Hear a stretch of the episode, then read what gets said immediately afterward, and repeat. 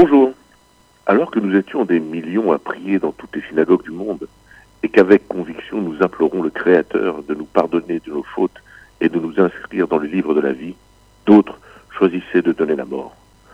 Au nom de deux idéologies mortifères, six innocents ont été abattus.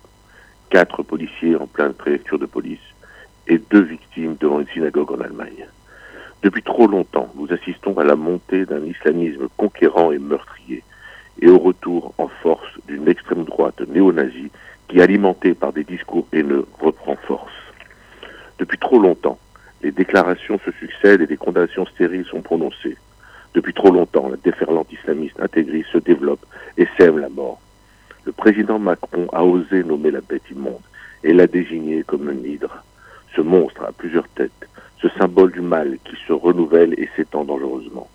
Cette hydre a non seulement le visage de l'islam radical, mais aussi celui du néonazisme. Depuis trop longtemps, tous ont laissé faire, s'imaginant assez fort pour stopper la bête. Tous ont cherché à négocier et à ne pas faire de vagues. Mais aujourd'hui, ces vagues se transforment doucement en tsunamis et il est grand temps de passer des mots aux actes. L'infiltration dans les services de renseignement, la radicalisation dans nombre de services publics est un véritable danger. Un danger pour la cohésion nationale qui s'effrite, un danger qui divise depuis bien longtemps. On nous déclare que l'intégrisme islamique est en lutte contre notre civilisation et que nous sommes en guerre contre lui.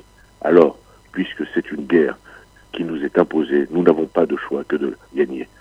Cette victoire sera celle de tous les croyants, incroyants et agnostiques, qui cherchent qu'à vivre ensemble dans la paix et la concorde. Au lendemain de Kippour et à la veille de Sukkot, prions, espérons et œuvrons ensemble afin d'apaiser ce monde merveilleux que nous nous a confié et que trop souvent nous maltraitons. Bonne fête et à la semaine prochaine.